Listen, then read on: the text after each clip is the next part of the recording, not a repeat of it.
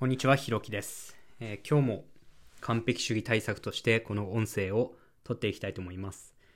今日はですね、自己破壊をあえて受け入れる機会をどんどん作っていきたいなっていうのを考えてたんですよ。えっ、と、どういうことかっていうと、なんかね、あの、年を取るごとに生きるのが、というか悩むことっていうのが結構少なくなってきたんですよね。まあ僕は今年で27歳なんで、まあそんなに、まだ世間的には若者の、若者っていう部類になるのかなとは思うんですけど、10代の頃とかに比べて、だいぶ生きるのが楽になってきたんですよ。っていうのも、うん、なんでかなって思った時に、受け身の取り方っていうか、が上手くなったのが理由かなと思っていて、若い時僕が10代の時とかはこう新しくて自分の価値観と真っ向から対立する概念と出くわした時にうんと自分のそれまで生きてきた中でなんとなく気づいてきた価値観とか、うん、こうやったらうまくいくんじゃないかとかそういう経験則みたいなのが徹底的に破壊されてこう落ち込むし混乱するからすごく辛いっていう、えー経験が何度もあったんですよね。まあそれは多分若い人はみんなそうだと思うんですよ。そのアイデンティティを作り上げていく段階でこう何を受け入れるか受け入れないかっていう選択が多いのででもまあそれがだんだん固まっていくわけですよね。で、えー、と知識とか経験を積み上げていくごとに何て言うのかな矛盾するこう2つの概念とかをまあそういう考え方もあるよねというかまあそういうもんだよねとか結局は全てグラデーションで白黒はっきりできることなんてまあ世の中にはほとんどないんだよなとかなんていうのかな。うんと自分の信じてたものが揺らぐような情報に出くわした時にそれをあの急所それが急所に当たることをうまく外せるようになっていくんですよね。うん、急所を外す技術が高まっていくというか。で、えーっと確かにその真っ向から自己破壊を受け入れるっていうことを避けるとすごくなんていうのかな楽っていうかそこまでダメージは深くないんですよね。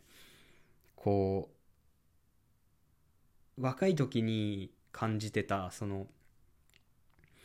うわこれって俺の考えとか俺の価値観ってなんかマジで全然間違ってたのかもしれないみたいなあの時の感覚っていうのは感じなくて済むのですごく楽なんですけどこの今まで感じてきてたアイデンティティの危機というか何もかも分かんなくなっちゃうような状況っていうのを完全に失うのもなんかそれはそれで怖いなと思ったりもするんですよね。なのでうんとたまにはねこうそれを全部ねこう全ての世の中の情報をあの真っ向から受け入れる必要はないっていうかそれをやってるとまあ疲れちゃうんでたまには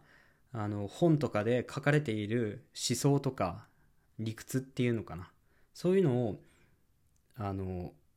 急所を外さずにあのしっかりもう真正面から受け止めてしっかりダメージを食らってあの適度な自己破壊っていうのをあの進んでやっていきたいなって思いました。多分あの年を重ねていろんな経験を積んでいくごとにこう無意識的にそういう自分に自分の価値観が揺らぐような情報をのきが自分の急所に当たることを無意識的に避ける技術がついちゃうんですよ。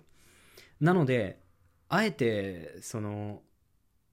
まあ1日のうちとか1ヶ月のうちとかの中であのあえて急所にその情報を当てるっていうかそこに全てが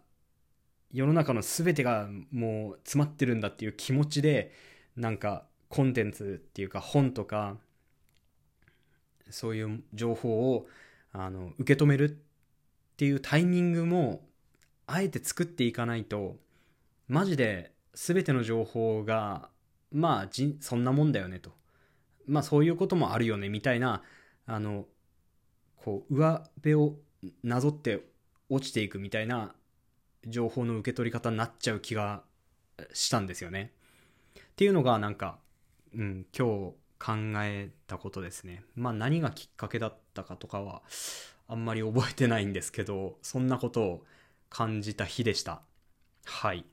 うん。なんかいろんな本を最近読んでるからかな。うん。うん、そんな感じでした。はい。ということで今日は以上です。ありがとうございました。